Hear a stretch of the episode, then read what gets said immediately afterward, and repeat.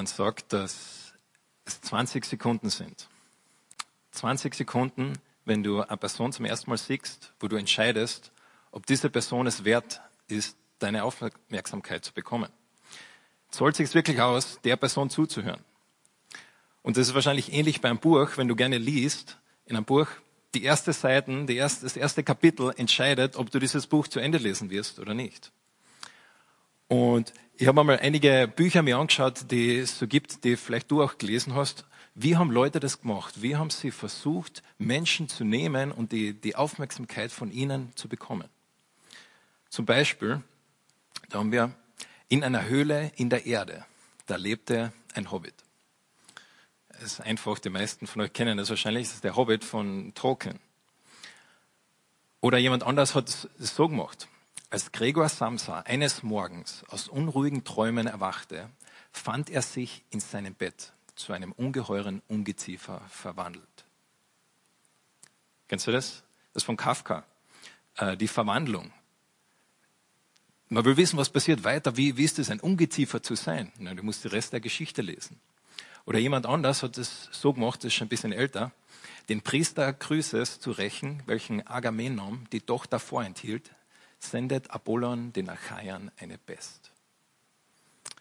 Das ist äh, Ilias. Wenn du wissen willst, wie die Geschichte von, von äh, Troja und dieser Zeit damals in Griechenland war, musst du das lesen. Und so versucht der Homer, deine Aufmerksamkeit zu bekommen. Oder, das kennen die meisten von euch, am Rand der kleinen, kleinen Stadt lag ein alter, verwahrloster Garten. In dem Garten stand ein altes Haus und in dem Haus wohnte Bibi Langstrumpf. All diese Anfänge sind in der Literatur recht bekannt. Vielleicht Bibi Langstrumpf weniger in der deutschsprachigen Literatur vielleicht. Aber sie sind bekannt und sie, sie backen dich und sie versuchen dich in die Geschichte reinzunehmen. Wie würdest du das machen, wenn du Jesus gekannt hättest und du hättest ein Buch, du würdest, du willst ein Buch über ihn schreiben? Und es gibt vier verschiedene Evangelien, die haben das gemacht, von Gott inspiriert. Und eines dieser Evangelien ist eben das Markus-Evangelium. Und der Markus, der startet folgendermaßen. Der sagt, dies ist der Anfang des Evangeliums von Jesus Christus, dem Sohn Gottes. Oh, dies ist der Anfang des Evangeliums von Jesus Christus, dem Sohn Gottes. Markus startet das Evangelium mit dieser echt gewagten Aussage. Er sagt da, ich schreibe über Jesus Christus, der Gott war. Und jetzt sagst du, naja, aber es ist ja, es ist ja nur eine nette Geschichte. Das glaube ich ja nicht, dass Jesus Gott war. Da sagt Markus, ist egal. Der Markus hat zu den Römern geschrieben, die Römer haben das wahrscheinlich auch nicht geglaubt. Und er schreibt ihnen, um ihnen zu erklären, wer ist das? Wenn du wissen willst, was mit Gregor Samsa in Kafkas äh, Geschichte passiert ist, musst du weiterlesen. Wenn du nur den ersten Satz liest, wirst du nicht viel über ihn lernen. Und so ist es auch für Markus. Er sagt, ich schreibe über Gott. Er nimmt kein Blatt vom Mund. Und in diesem ersten Kapitel, und das wollen wir uns heute ein bisschen anschauen, nicht das Ganze, aber ein paar Teile daraus, da macht Markus zwei Dinge. Zum einen, er redet darüber, wer ist dieser Jesus überhaupt? Warum sollte ich dem überhaupt zuhören? Warum verdient es der, dass er meine Aufmerksamkeit bekommt? Warum soll ich Zeit dafür verwenden, ihn kennenzulernen? Ist es es wirklich wert? Was für Autorität hat er? Und dann macht er eine zweite Sache. Nachdem er erklärt hat, wer Jesus ist, sagt er, und das hat Jesus gesagt. Und das war seine Nachricht und das wollte er, dass du weißt. Diese zwei Punkte und diesem Anfang, den er da macht, dies ist der Anfang des Evangeliums. Das ist interessant. Dieses Wort vom Anfang ist genau das gleiche Wort, ähnliche Wort, das auch am Anfang der Bibel verwendet wird. In 1. Mose. Am Anfang schuf Gott Himmel und Erde. Und der Markus macht etwas, er verbindet diesen Anfang der Erde mit dem Anfang von etwas Neuem. Er sagt, es hat ein monumentales Ereignis gegeben am Anfang der Weltgeschichte. Gott hat die Welt geschaffen. Und jetzt passiert noch einmal etwas. Am Anfang von dieser Geschichte, von der Nachricht von Jesus Christus. Und Markus verbindet es später noch ein bisschen mehr mit, mit der Schöpfung von der Welt. Aber er macht das ganz bewusst, denke ich. Und er sagt am Anfang des Evangeliums. Ne, Evangelium ist jetzt nicht unbedingt das Wort, das ich äh, jeden Tag verwende. Was ist ein Evangelium? Evangelium kommt, ist, ein, ist eigentlich ein griechisches Wort und das wird auch In der Kultur damals ist es verwendet worden. Zum Beispiel neun Jahre bevor Jesus geboren worden ist, haben wir auf, auf einem Stein, einer Inschrift, die gefunden worden ist, steht Folgendes. Der Geburtstag des äh, Augustus war für die ganze Welt, Augustus war äh, der Kaiser, äh, war für die ganze Welt der Anfang des Evangeliums über ihn. Der Geburtstag von Augustus war für die ganze Welt der Anfang des Evangeliums. Und Evangelium heißt nichts anderes wie eine frohe Botschaft. Etwas, was die Leute in Freude versetzt hat. Und damals hat dieser, diese Person, die das da reingemeißelt hat, wahrscheinlich hat der Augustus das veranlasst, hat gesagt, wo ich geboren worden bin, hat die ganze Welt sich gefreut. Jawohl, der Augustus wurde geboren. Es war eine Freudenbotschaft, ein Evangelium. Und so war es auch die Botschaft von Jesus, ist ein Evangelium, eine frohe Botschaft. Das ist circa so, wie wenn um sieben am Abend bei dir zu Hause dein Mann aus dem Schlafzimmer rauskommt und sagt, endlich schlafen die Kinder. Ich habe ein Evangelium, eine frohe Botschaft. Etwas ist passiert, die Kinder schlafen, jetzt können wir endlich Feierabend genießen oder aufräumen, je nachdem. Das ist so, wie wenn du für vier Wochen lang für deine Mathe-Schularbeit äh, echt lernst, voll viel Zeit dafür verwendest. Und dann kommst du heim und sagst, Mama, ich habe ein Evangelium für dich, eine frohe Botschaft für dich. Ich habe einen Anzeige, ich habe einen Zwarer geschrieben. Ein Evangelium, eine frohe Botschaft. Etwas, was in der Vergangenheit passiert ist, das den, der es hört, in Freude versetzt. Und Markus sagt, das Evangelium von Jesus Christus. Etwas ist passiert im Leben von Jesus Christus, wo Jesus auf dieser Welt war, das eine Freudenbotschaft ist, das etwas ist, was dich ein ganz persönlich, für dich persönlich, ein Grund zur Freude ist. Ein Grund ist zu sagen, danke. Dies ist der Anfang des Evangeliums von Jesus Christus, dem Sohn Gottes. Und dieses Wort Christus kann man auch mit Messias übersetzen. Messias ist einfach äh, das gleiche Wort in einer anderen Sprache. Und Messias ist derjenige, der schon lange erwartet worden ist. Die Menschen haben schon lange auf jemanden gewartet, der mal kommen wird und der die Israeliten damals oder die, die Juden damals befreien wird. Sie waren eben unter der römischen Knechtschaft und sie haben gewartet, wann kommt dieser Mensch? Und Markus sagt in dem ersten Satz seines Buches, sagt er, dieser Jesus, das ist der Mensch. Dieser Jesus, das ist der Mensch, auf den wir schon seit Jahrhunderten Jahren warten. Gewagte Aussage, oder? Er sagt, das ist er. Und dann sagt er noch etwas. Dieser Jesus ist der Sohn Gottes. Dieser Mensch, Jesus, ist gleichzeitig Gott. Das ist nicht einfach nur ein weiterer Mensch, sondern es ist Gott selbst. Und es gibt manche Menschen, die sagen, naja, Sohn Gottes, was er damit nicht meint, ist, dass er wirklich Sohn Gottes ist. Versuchen es irgendwie anders zu erklären, dass Jesus nicht gedacht hätte, er wäre wirklich Gott. Und Markus schreibt dann weiter in Vers 2. Im Buch des Propheten Jesaja heißt es, ich sende meinen Boten vor dir her. Er wird dein Wegbereiter sein. Hört, eine Stimme ruft in der Wüste, bereitet dem Herrn den Weg, ebnet seinen Pfad. Vielleicht, vielleicht kennst du dieses, diese Geschichte vom äh, Trump, wo er in Indien war, das war jetzt noch vor Corona. Da hat der indische Premierminister ein riesiges Stadion gefüllt, um den Trump zu zeigen, okay, wir, du bist willkommen. Er hat ihm die, die Ehre erwiesen und dieses riesige Stadion gefüllt für ihn.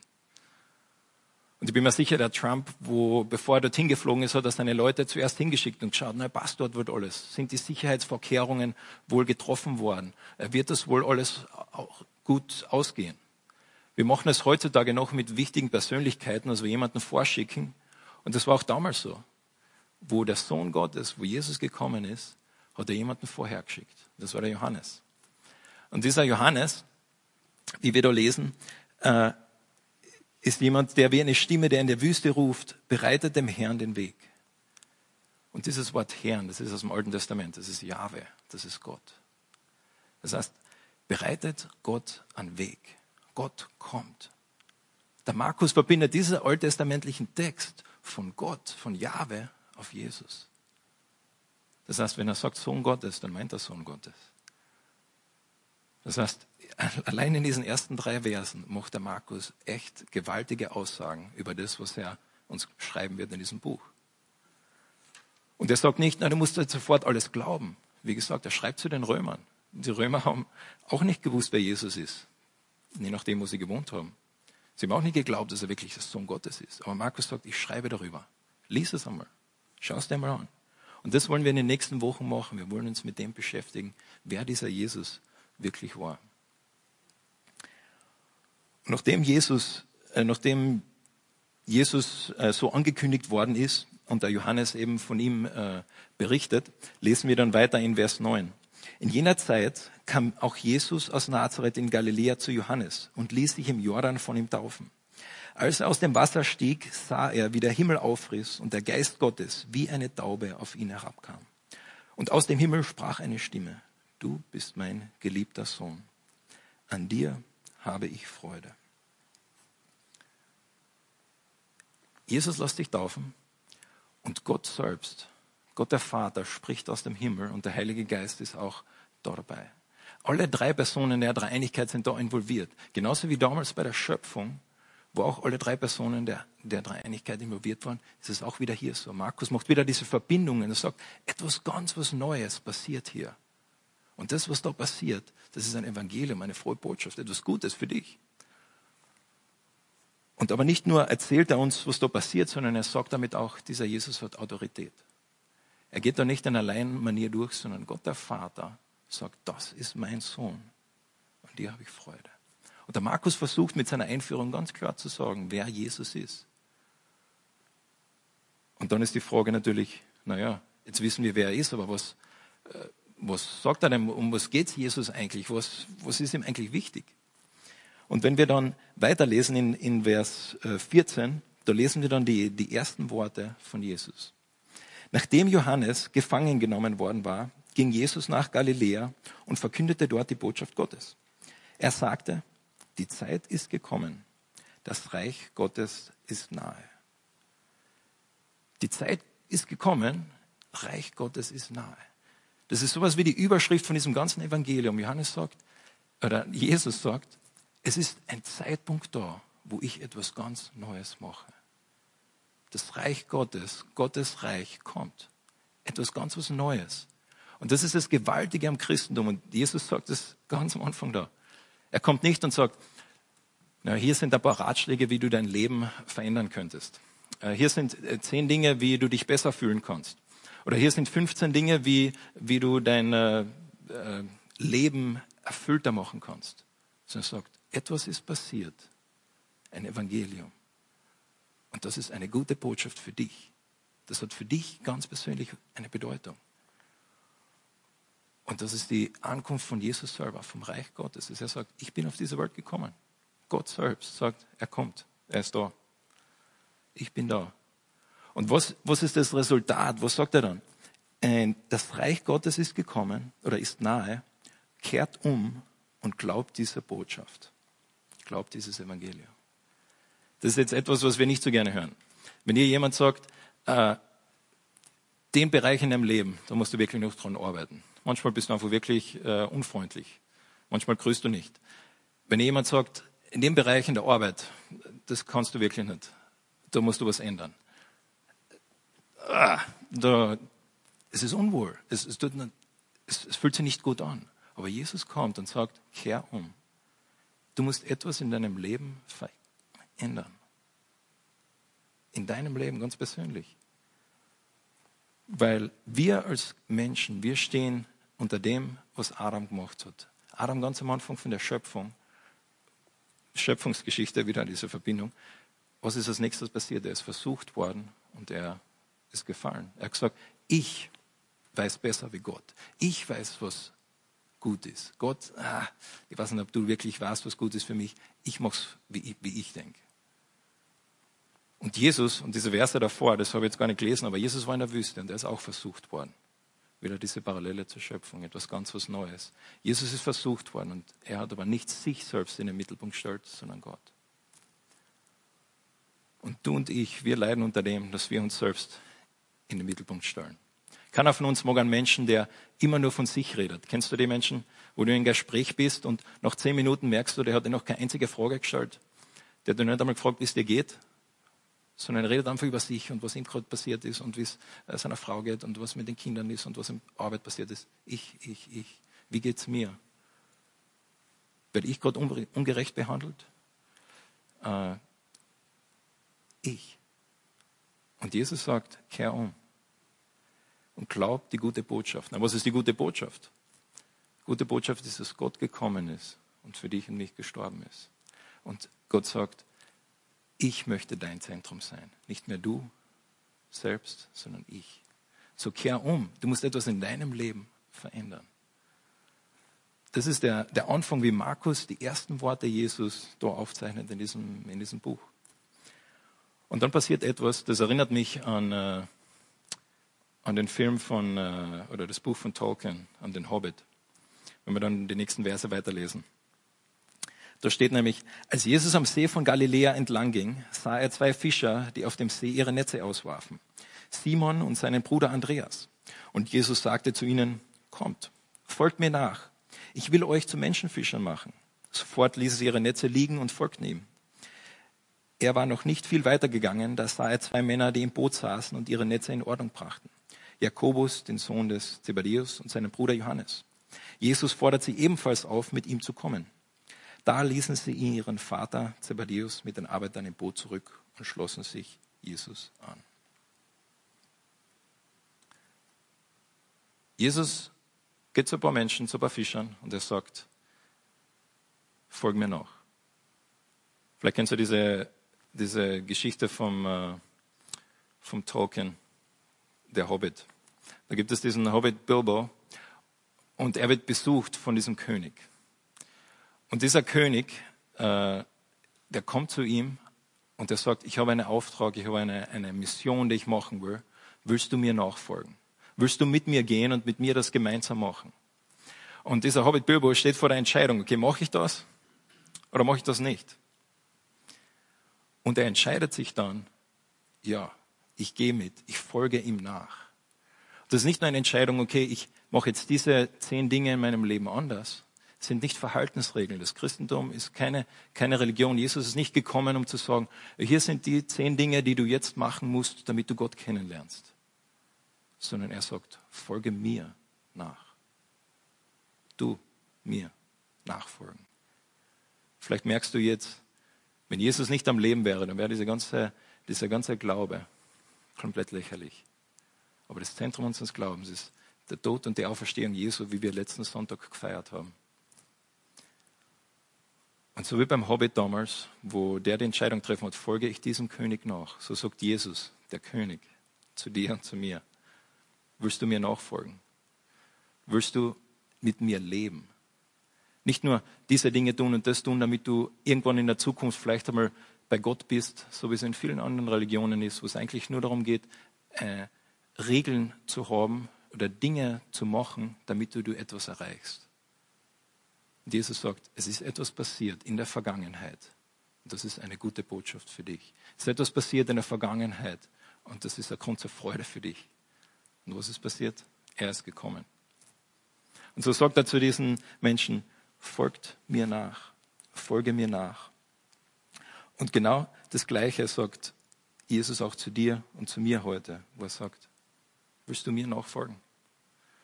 Und das ist eine Entscheidung, die man einmal trifft, aber eine Entscheidung, die man dann wieder jeden Tag neu trifft, wo man sagt, okay, ich will ihm nachfolgen. Ich will mit ihm leben. Ich will ihm alle Bereiche meines Lebens hingeben und ihm komplett überlassen.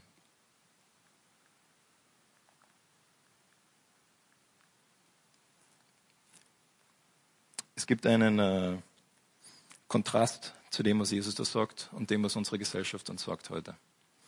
Und zwar dieser Kontrast, den wird am besten herausgestellt, wenn wir uns ein Lied anschauen, das ihr alle kennt. Dieses Lied, das ist von äh, Frozen oder der Eiskönigin, äh, vielleicht auf Deutsch, glaube ich, heißt Eiskönigin. Du weißt schon, uh, Let It Go, Let It Go. Ja, genau, das Lied, das, wo ihr jetzt gleich einen Ohrwurm haben werdet. Aber hast du dir schon einmal den Text von diesem Lied angeschaut? Was, was wird in diesem Lied eigentlich gesagt? Ähm, dort heißt es, ich lass los, lass jetzt los. Nun bin ich endlich soweit. Ich lass los, lass jetzt los.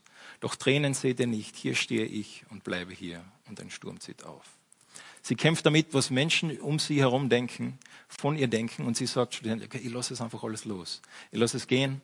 Egal, was, was die Menschen denken, ich stehe da und ich, äh, egal was passiert in meinem Leben, ich mache es einfach. Ich, ich lasse alle, alle Sachen, was die Menschen von mir denken, außen vor und ich mache es einfach. Und dann schreibt sie weiter.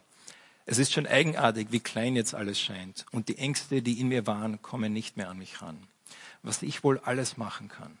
Sie sagt, endlich bin ich frei, endlich kann ich tun, was ich will. Es gibt keiner mehr, der mir sagt, was ich tun soll. Nur mehr ich. Ich mache jetzt einfach, was ich will. Die Kraft in mir treibt mich voran. Was hinter mir liegt, ist vorbei. Endlich frei. Sie sagt schlussendlich, ich mache einfach das, was ich will. Und das ist genau das, was wir oft schon so, schon so oft gehört haben. Vielleicht hast du das auch schon gehört. Nein, du musst einfach das machen, was wirklich in deinem Herzen drinnen ist. Du musst einfach wirklich in dein Herz hineinhören und dann tust du das, was in deinem Herzen drinnen ist. Und das wird dich glücklich machen. Und vielleicht manche gehen dann, ziehen in ein fernes Land, um sich selbst zu suchen, wie es dann so manchmal heißt.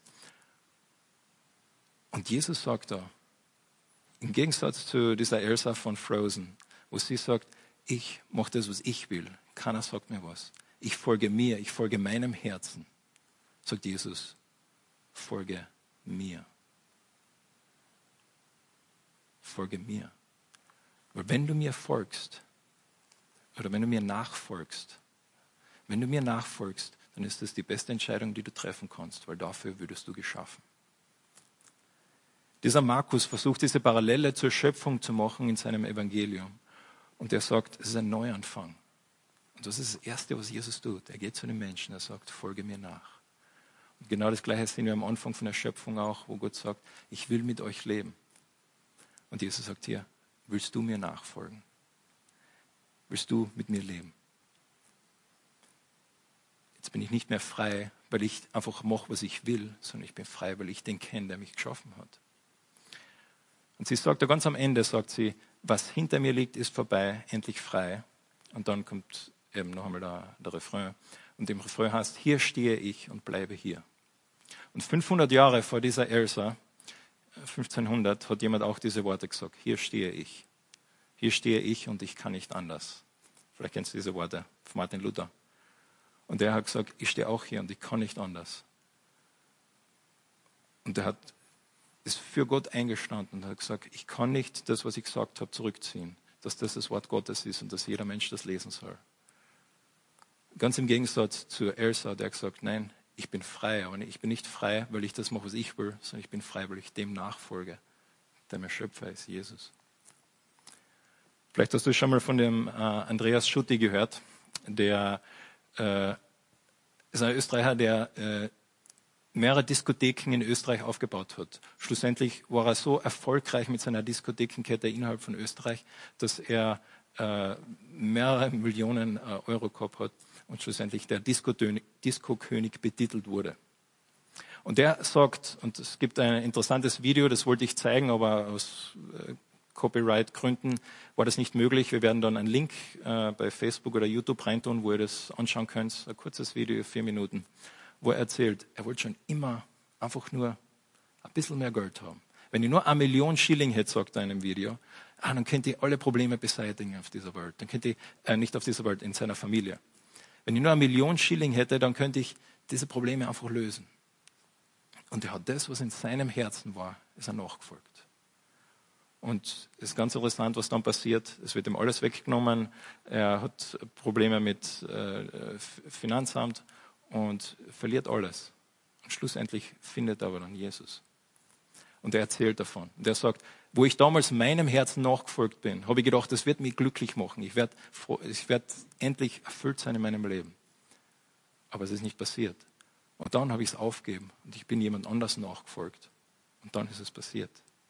Das heißt nicht, dass keine Probleme mehr sind, wenn man Jesus nachfolgt, wenn man Christ ist. Aber dass sich etwas komplett verändert, sondern dass du weil du das machst, für das du geschaffen worden bist, Jesus nachzufolgen. Also dieses Video könnt ihr dann im Anschluss äh, bei YouTube und Facebook werden wir einen Link posten, könnt ihr da reinschauen und, und das anschauen.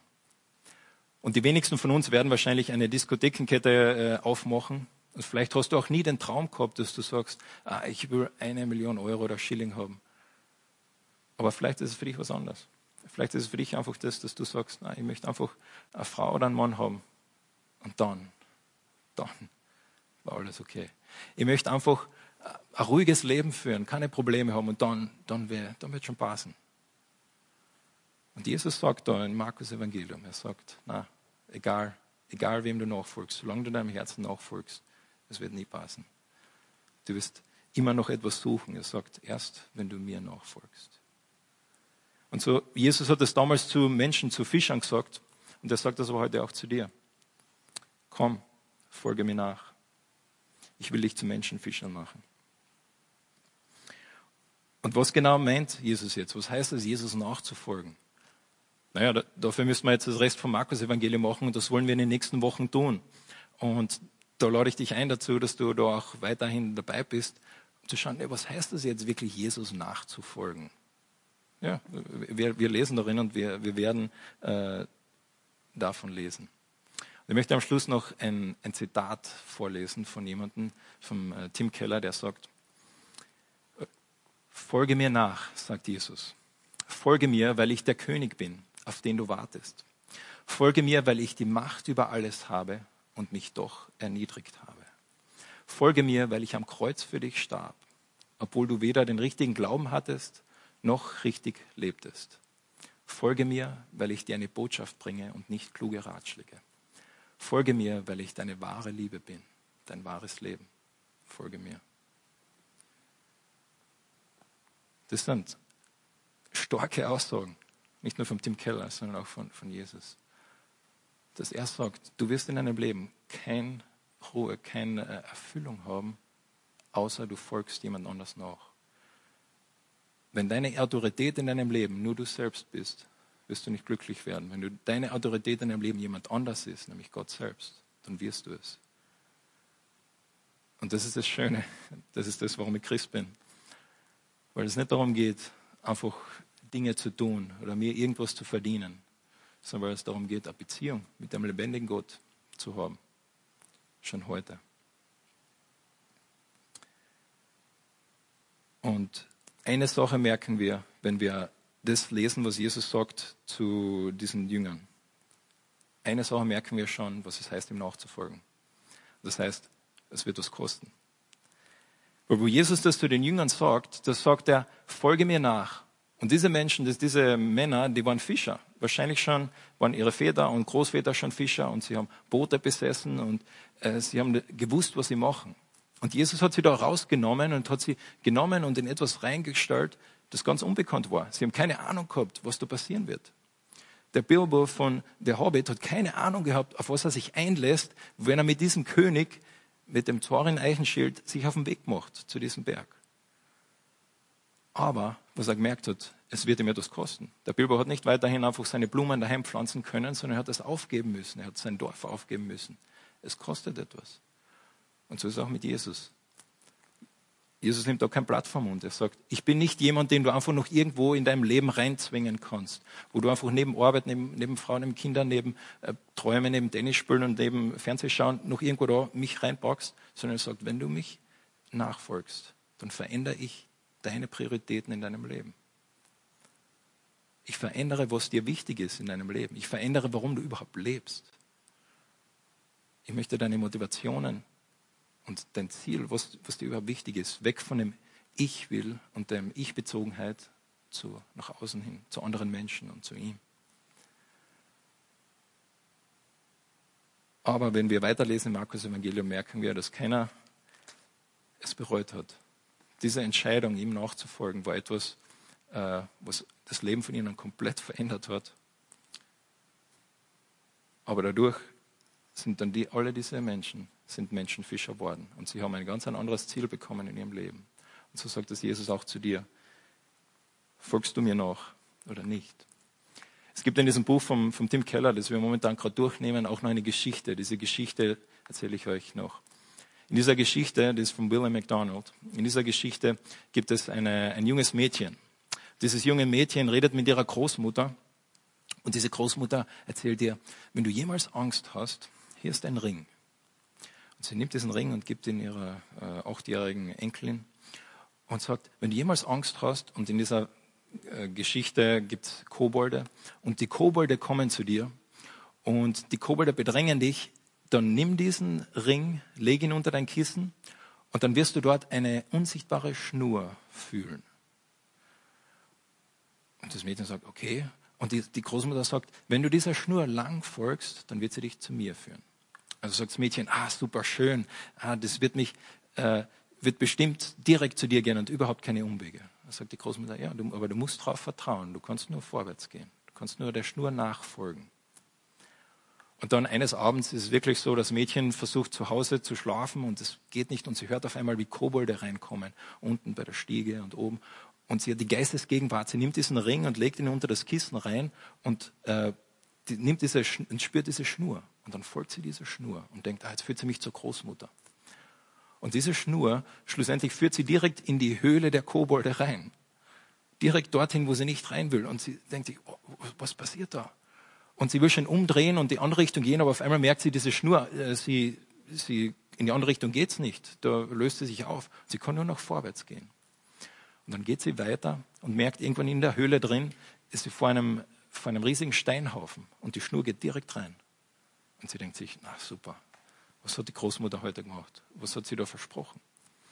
Und schlussendlich über, über überlegt sie sich dann und räumt diese Steine weg und sie hat schon blutige Finger und schlussendlich geht sie dann rein und dann findet sie dort ihren Freund, der von den Kobolden gefangen äh, worden ist. Und dann sind sie happy und glücklich und die Schnur geht aber noch weiter tiefer in die Höhle rein. Und der Freund sagt, na, wir sollen in die andere Richtung gehen und das Mädchen sagt, nein, wir gehen weiter rein, weil ich vertraue meiner Großmutter.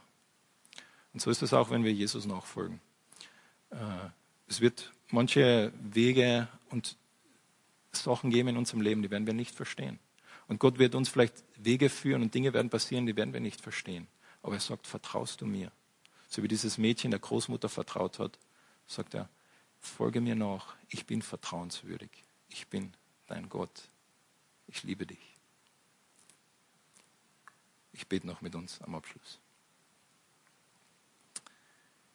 Lieber Herr Jesus Christus, wir sagen dir Danke, dass wir dein Wort, die Bibel haben, dass wir dort darin lesen können, wer du bist. Und ich sage dir danke für Markus und wie er uns erzählt von deiner Zeit auf dieser Erde. Und ich bitte dich, wenn wir dort weiterlesen in diesem Evangelium, dass du uns begegnest. Und dass wir mehr und mehr verstehen können, was es heißt, dich zu kennen. Dass wir mehr und mehr verstehen können, was es heißt, dass du König bist und dass du zu uns sagst, folge mir nach. Danke, dass du ein guter Gott bist. Amen.